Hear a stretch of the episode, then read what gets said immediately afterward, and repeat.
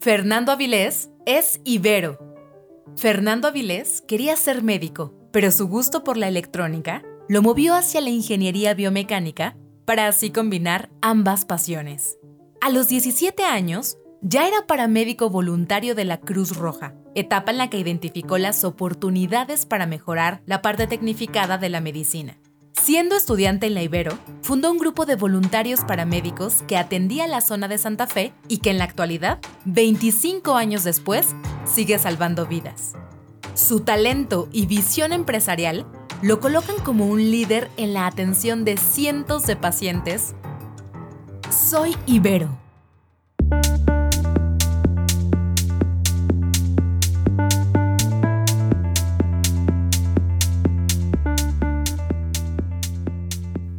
Fernando Avilés, bienvenido. Gracias, buenos días y saludos a todos.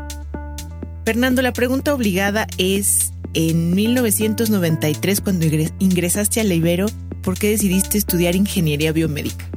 Ah, pues eh, yo, siempre supe que quería ser ingeniero biomédico. Esa parte fue muy clara, no tuve problemas de orientación vocacional como otras personas que han sufrido para elegir la carrera correctamente y después se tienen que cambiar y eso yo necesitaba una carrera que me permitiera mezclar todos mis gustos eh, en, la misma olla y lo que encontré fue pues que existía una carrera que era ingeniería biomédica, que siendo yo ingeniero de tercera generación, bueno, tal vez era un poco la influencia de tenía que tener el nombre en la palabra ingeniero, pero además eh, es una mezcla perfecta de electrónica con medicina.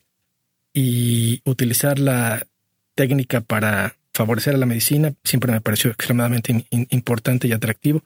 Tenía yo 13 años cuando me di cuenta que existía esta carrera y me puse a investigar dónde podía hacerlo. Entonces, desde entonces siempre supe que era necesario para mí eh, ir por algo que mezclara perfectamente la medicina y la ingeniería y esta carrera fue absolutamente ideal. Corriste con la suerte de tener muy claro lo que querías, como dices, desde los 13 años. A los 17 ya eras paramédico voluntario en la Cruz Roja. ¿No eras un adolescente en esos momentos extraño que ya sabía lo que quería cuando todos tus compañeros estaban perdidos? Pues probablemente sí, sí estaban perdidos, la mayoría. Eh, la parte médica para mí, eh, mi primer ingreso a la parte médica fue a los 17 cuando pude ingresar a la Cruz Roja para aprender eh, a ser paramédico. Entonces se llamaba socorrista en ese año. Y pues la parte médica pues también me pareció sumamente interesante pero me faltaba algo, es decir, no nada más entender la biología y al paciente, me faltaba a mí aplicar los insumos y los equipos que se necesitan para la medicina. E, ese era mi, área de especialidad. Yo recuerdo en esos días que de repente alguien se atoraba con el manejo de un equipo y yo le decía, a ver, yo les ayudo. siempre pretendí ser como que más enfocado a los equipos que tocan a los pacientes que a los pacientes. ¿Y por qué elegiste la Ibero en ese caso?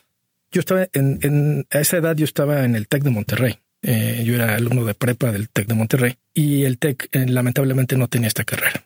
Apreciaba mucho la educación del TEC, me gustaba la filosofía, el estilo, eh, muy orientada a la ingeniería también, pero lamentablemente no tenían en esa época específicamente la carrera. Las recomendaciones de los asesores era, bueno, pues estudias ingeniería mecánica o estudias ingeniería electrónica y después buscas una especialidad en ingeniería biomédica, pero eso para mí no era satisfactorio. Yo tenía que empezar desde el principio con la interacción con, las ciencias médicas y, en la Ibero sí estaba esta alternativa. Así que fue mi única y exclusiva eh, elección. Yo no apliqué exámenes a otras universidades ni yo vi que estaba ahí y ahí me enfoqué y ahí me quedé.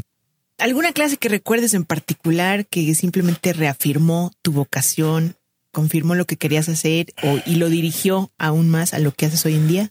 Es, esa, esa señal llegó tarde en mi caso, porque cuando uno estudia ingeniería en la Ibero, como cualquier otro colega de ingeniería, el tronco común es pues de ingeniería, que incluye matemáticas, física, y todo lo afina a eso. Entonces, pues digamos que los primeros dos años uno está estudiando algo y nunca ve realmente la luz al final del túnel porque no parece ser ingeniería biomédica, en general es ingeniería. O sea, uno está preparado para eh, empezar a aprender a pensar de manera abstracta y, constructiva y, figurativa, pero no no vi muchas materias de medicina, hasta como por el segundo año que empezamos a tener las materias de, de, medicina. Entonces, por ahí del tercero es cuando uno realmente empieza a hacer ingeniería biomédica, ¿no? Cuando me dicen, bueno, ahora vamos a hacer un marcapaso, vamos a hacer un, eh, un electrocardiógrafo, es una tarea, es decir, hacer un electrocardiógrafo es una tarea. Entonces, pues ya uno sabe que está en ingeniería biomédica, pero así de primera instancia es muy difícil saber que uno está haciendo algo tan eh, yo creo que tan especializado, esa sería la palabra. Y los maestros, pues todo lo que nos mencionan pues es, muy teórico, ¿no? Miren, el ingeniero biomédico hace tal cosa, pero ingeniería biomédica tiene este problema. En, en como ustedes saben, en, en, un hospital, por ejemplo, las, los equipos van de tecnologías muy dispersas, como por ejemplo en imagenología. El ingeniero que hace imagenología no hace terapia intensiva y no hace ventilación mecánica. Y el que hace cirugía, pues tampoco hace lo anterior. Es decir, son muy especializados conforme a la rama médica es, es difícil encontrar, digamos que el, en la parte donde uno quiere acomodarse. Yo tengo amigos que, que se especializan, por ejemplo, en biomecánica, que son rehabilitación y prótesis, que no tiene nada que ver con lo que yo hago. Y, y, pues a veces no nos entendemos y los dos somos ingenieros biomédicos de la Ibero. Entonces es, es, es sumamente especializada la, lo, lo, que, lo que se hace. ¿Y cuál fue la señal, Fernando? Porque sabemos, por ahí ya nos contaron, que fundaste un grupo de voluntarios paramédicos en la Ibero, que se llamó en su momento Iberomed, que ahora se llama Suma y que hoy sigue operando. Sí, claro, y, me gusta seguir activo en el grupo. Eh, yo, yo soy activo todavía. Iberomed empezó en el año 93, cuando encontraba yo, yo venía de la Cruz Roja, pues, y ya estaba muy inquieto y yo decía, bueno, yo quiero seguir saliendo a las emergencias. La Ibero, que está en Santa Fe, entonces estaba en una zona, digamos que aislada de la ciudad, porque no había, bueno, lo que ahora tenemos túneles, segundo piso, no había los edificios de oficinas y corporativos que ahora tenemos. Entonces estaba medio lejos llegar a la Ibero. Y también los servicios de emergencia tardaban en llegar y estando junto a la autopista y la carretera de Toluca había muchos accidentes. Entonces me gustaba ir a los accidentes, pero era muy peligroso ir como paramédico, digamos que voluntario así solo. Pero yo sabía que había más colegas paramédicos en, en la Ibero porque cuando salíamos aquí en la ciudad a las urgencias en mi guardia convencional, me encontraba caras conocidas que decía, él, él, lo he visto en la escuela. Y entonces me puse a buscarlos y así contacté a algunos de ellos y les propuse crear un grupo de emergencia que se llamaba pues Iberomed. Iberomed evolucionó con el tiempo y, y originalmente dejó de ser de la Ibero exclusivamente y ahora es un grupo universitario, por eso le cambiamos el nombre, se llama Sistema Universitario de Urgencias Médicas. Todavía siguen trabajando en, en la zona Santa Fe, tienen dos ambulancias y el grupo es numeroso y fuerte y cada año entran nuevos cadetes a la Academia de Paramédicos y así. Esa es, esa es una historia que me hace sentir orgulloso porque eh, me permite eh, decir, miren, qué bueno que, que, que, les impulsé a esta idea que a mí me gustaba tanto y ahora pueden trabajar y el resultado es que literalmente cientos de vidas se han salvado gracias a la intervención de Iberomedisuma. Claro. Y, y hablando de salvar vidas, finalmente decides montar tu empresa, Ingeniería Biomédica SADCB. ¿Cómo nace tu empresa? Pues eh, yo era ingeniero en Siemens. Así el día que acabé la carrera, ese día ya estaba yo contratado para trabajar en, en, en, la división médica de Siemens. Estaba a cargo de justamente lo que más me gustaba, que era medicina crítica. Y un día me corrieron, así como los cuatro años de trabajar ahí, me, me, corrieron y pues yo me quedé así como que, pues ahora qué voy a hacer.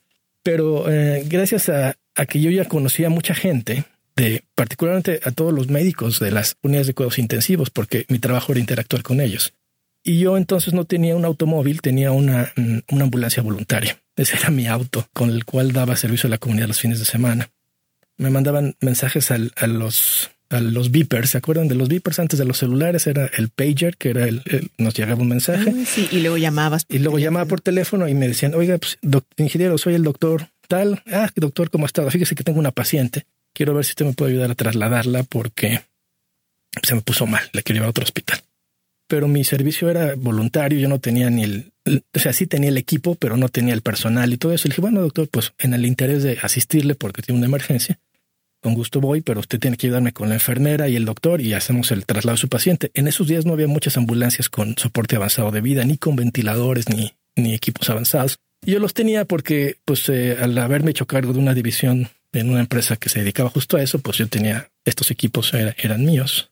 Y entonces hicimos los traslados y así seguido me empezaban a llamar hasta que decidí que, pues, tal vez era mejor iniciar una, una empresa formal con todos los insumos, moderna, eh, imitando mucho la tecnología y las métodos de operación de los Estados Unidos, donde nuestra en nuestro campo ellos siempre van a la, al liderazgo porque pues hay mucha inversión en investigación y desarrollo. Entonces había que imitarles algo a los americanos. Como ingeniero de Siemens, pues me tocó rotar, por ejemplo, en hospitales muy, muy avanzados como el, Instituto Karolinska, que está en Estocolmo, donde pues si bien trabajan muy avanzado todas sus ciencias médicas, aún en mi perspectiva los americanos eran mejores. Eh, entonces yo dije, bueno, no le voy a copiar a los europeos, le voy a copiar a los americanos para hacer una empresa que haga eso aquí. Y así empezamos. Empecé con una ambulancia en el garage y nunca perdí la visión de seguir desarrollando tecnología para medicina de emergencia y medicina crítica. Entonces, para un ingeniero que conoce todos los equipos y entiende la operación y las necesidades de medicina, para mí fue fácil implementar un servicio de ambulancias de, de, alta eficiencia con buena tecnología, porque en cierta perspectiva para mí la ambulancia es una máquina médica, vista así desde unos cuantos pasos. Una ambulancia es una máquina médica eh, que tiene unos subgrupos de equipos en el interior.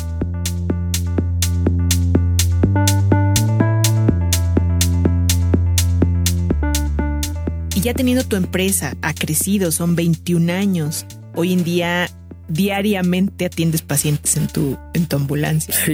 Eh, 24 por 7. Sí.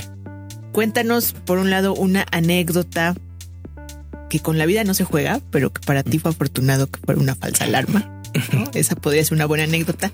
Y otra anécdota de, que de las muchas que seguro tienes que ha sido muy difícil para ti procesar, entender y, y que la recuerdas así como algo que te, te formó finalmente también es eso, ¿no? Sí, bueno, eh, como empresa y, y, estas cosas las aprendimos en la Ibero, tenemos una responsabilidad social.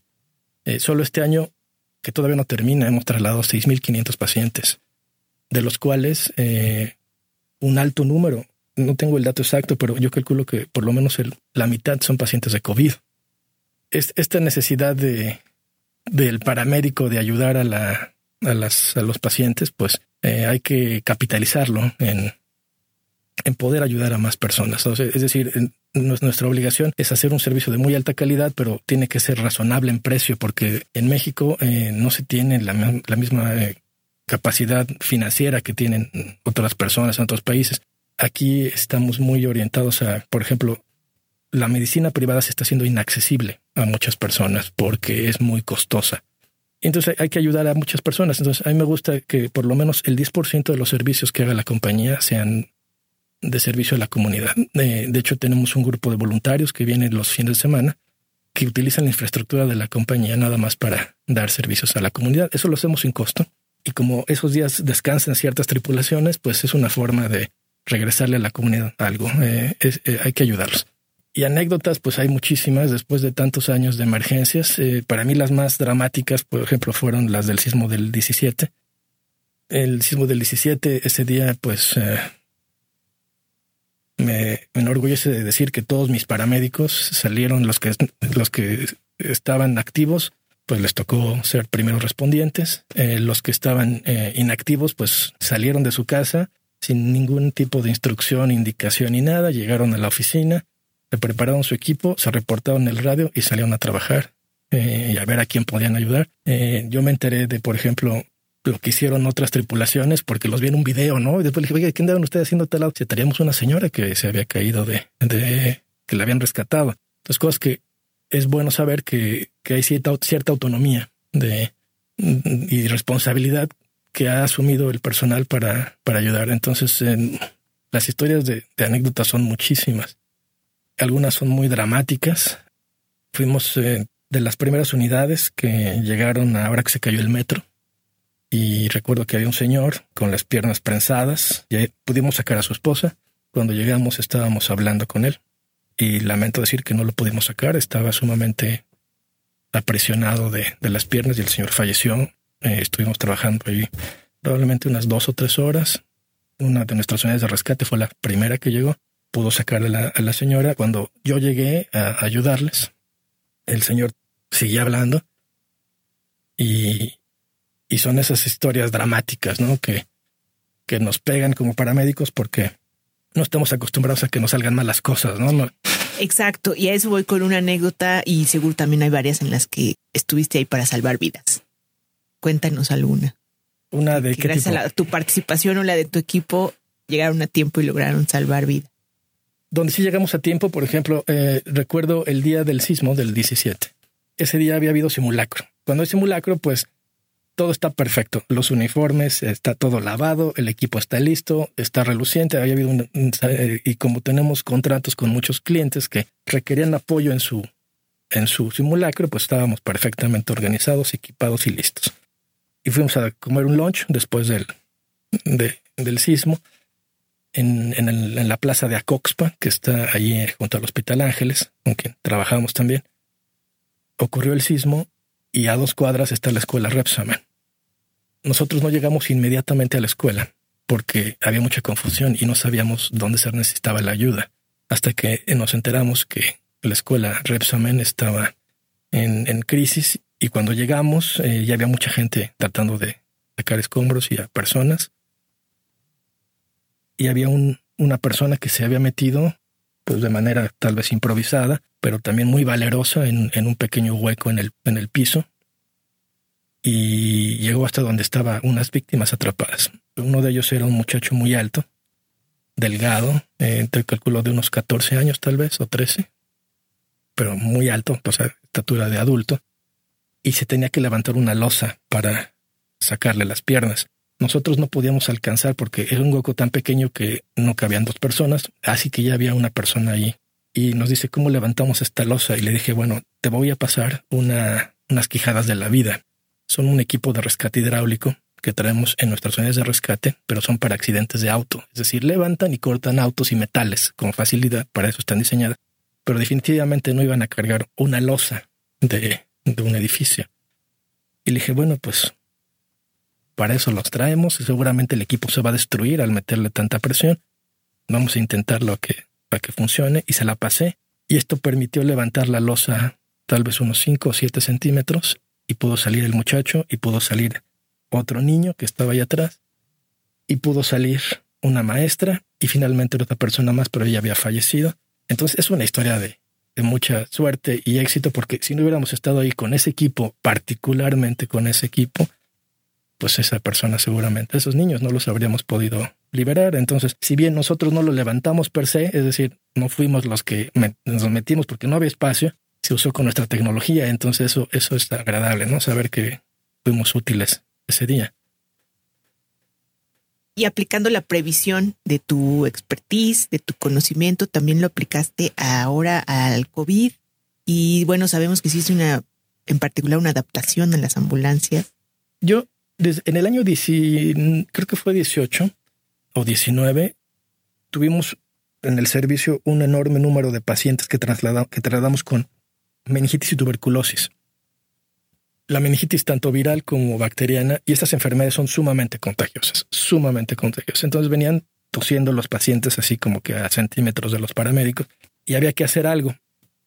Algunos años atrás ya habíamos eh, adaptado unas incubadoras de, de hospital para usarlas en las ambulancias, porque las incubadoras tienen el problema de que consumen mucha energía porque al calentar pues tienen que emitir mucha radiación y se requiere mucha energía, entonces hay que hacer una conversión tanto al vehículo como a la incubadora. Entonces pensé que esta vez podríamos hacer una especie de incubadora tamaño adulto para encapsular al, al paciente y conseguir que no se que se quedara todo protegido adentro, porque las incubadoras protegen a los bebés del exterior. Aquí queremos proteger al exterior de lo que está adentro, una especie de caja sellada, pero con una forma de circulación de aire, porque si no alguien se iba a asfixiar de, pues no se puede meter en una bolsa y cerrarla, ¿no? Entonces eh, eh, había que hacer algo. Y, y me encontré también por ahí eh, en, un, en un congreso a, Juan Varganes, que también estudió lo mismo que yo en la Ibero, más que él es de unas generaciones anteriores, y tiene una impresionante fábrica de incubadoras. Y le dije, oye Juan, tengo una idea, vamos a hacer unas incubadoras de adulto. Y fue una idea que yo le, le planteé, pero nada más fue un proyecto, ¿no? Entonces quedó en una conversación de colegas que nos encontramos después de algún tiempo. Y de repente empezamos a ver noticias por ahí de, de finales del año 19 de que había una epidemia en China. A mí ya me había pasado aquí que tuve que transportar muchos pacientes eh, por influenza H1N1 y fue muy problemático. Entonces se acuerdan de esa epidemia. Y lo que hice fue eh, pues continuar con el desarrollo de este proyecto, de esta idea. Entonces, en el taller que tengo allá en, la oficina, tenemos un, laboratorio de ingeniería biomédica montado. Entonces nos pusimos a fabricar la, este, este proyecto que le llamamos la cápsula. El problema que yo tenía es que originalmente mi plan era meter una persona, meterla en un tomo de plástico, cerrar el cierre y echarle oxígeno, ¿no? Para que respirar. Pero esto es malo porque pues en algún momento el oxígeno tiene que salir y era imperfecto en el sentido de que, por ejemplo, en las costuras del cierre, si uno hace un análisis muy minucioso, como tiene que hacer en ingeniería, pues son micro perforaciones que están sacando gases. Entonces no, no funcionaba el sistema. La lógica era hacerlo al revés, es decir, pensar como ciertas autoridades gubernamentales que tenemos ahora y hacerlo todo al revés, es decir, eh, ir contra la lógica normal. Pensé, si no le puedo inflar aire, o sea, soplar aire y que funcione, voy a sacárselo, o sea, pensar al, al, revés. Y el primer problema que ocurrió es que si ustedes tienen un globo y le sacan el aire, pues se colapsa, ¿no? Instantáneamente. Entonces empezamos a trabajar en muchos diseños llegué finalmente a, un diseño que eh, a través de un efecto Venturi permitía eh, sacar el aire, pero solamente lo necesario para no colapsar el domo. Es decir, el sistema que es mecánico está sensando automáticamente si la presión excede ciertos valores y por lo tanto mantiene el domo sin colapsarse, con una circulación de aire, pero bajo presión negativa. Este sistema lo que hace es absolutamente hermetizar todo, porque aun si alguien, por ejemplo, se mete en la cápsula y fuma, el humo no sale de la cápsula y siempre está entrando aire a la cápsula. Entonces la persona está respirando normalmente, tiene un puerto abierto donde podemos meter todos los cables de los equipos biomédicos que se necesiten. El paciente puede transportarse intubado, con sondas, con sondas centrales, con catéteres, con líneas intravenosas, con líneas de oxígeno. El domo está autocompensando, eh, siempre, el controlador está, es un controlador electrónico que siempre está autocompensando la presión en, en el interior y esto hace que la cápsula no se colapse. Y entonces pudimos hacer el primer prototipo que funcionó muy bien y le comenté a otros amigos que tienen ambulancias en la Asociación de Ambulancias Privadas donde somos miembros que si no querían que les hiciera uno. Originalmente mi plan era tener una ventaja competitiva para ganarle a otras ambulancias y hacer lo que ellos no podían hacer, pero en medicina no se hace eso. Cuando alguien tiene algo que favorece a muchos pacientes, hay que darlo a conocer y publicarlo y darlo a, compartirlo. Compartirlo inmediatamente. Entonces, pues al final todos me dijeron, pues hazme una, vamos a probarlas. Y un día llegó el primer caso. Ese día ya teníamos todo listo.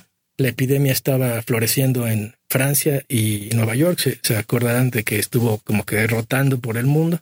Y efectivamente llegó una paciente que venía de Francia, había estado viajando, estuvo en Monterrey y después vino a la Ciudad de México y llegó con todos los síntomas, con un cuadro así como completamente claro de que estaba con COVID. Y ese día pues respondimos con la cápsula y funcionó muy bien. La llevamos al hospital y lo que hizo el hospital es burlarse de nosotros. Publicó un tuit esa tarde en uno de los principales hospitales privados de la, de la República Mexicana y puso que las medidas con las cuales se transportó a esta paciente habían sido exageradas. El tuit existe y está ahí en el histórico, entonces eso solamente sirvió para que todo el mundo pusiera atención de a ver a qué se trataba. Eso fue lo que ocurrió. Hoy ese hospital no recibe pacientes que no lleguen en cápsula y los tiene en la entrada de su sala de urgencias, nuestros equipos.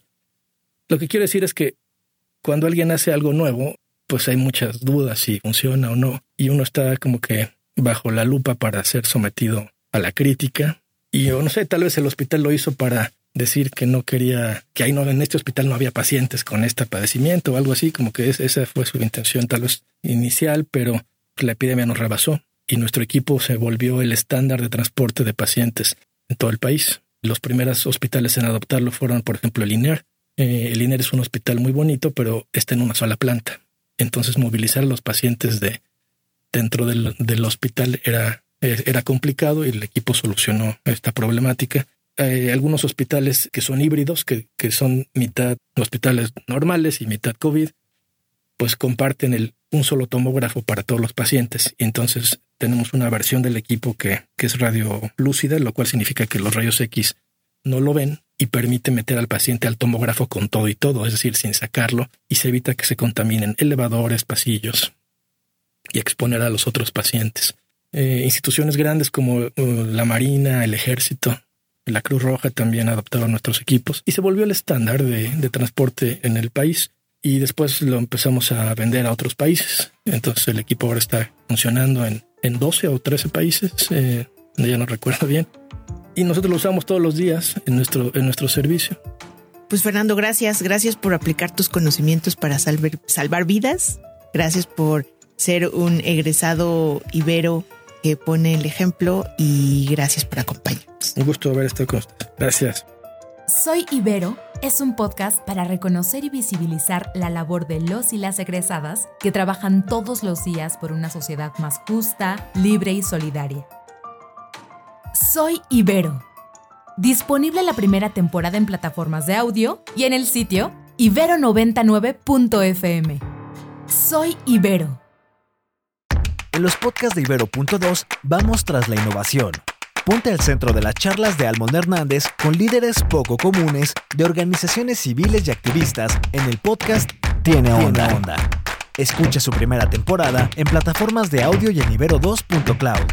Ibero.2. Música para pensar.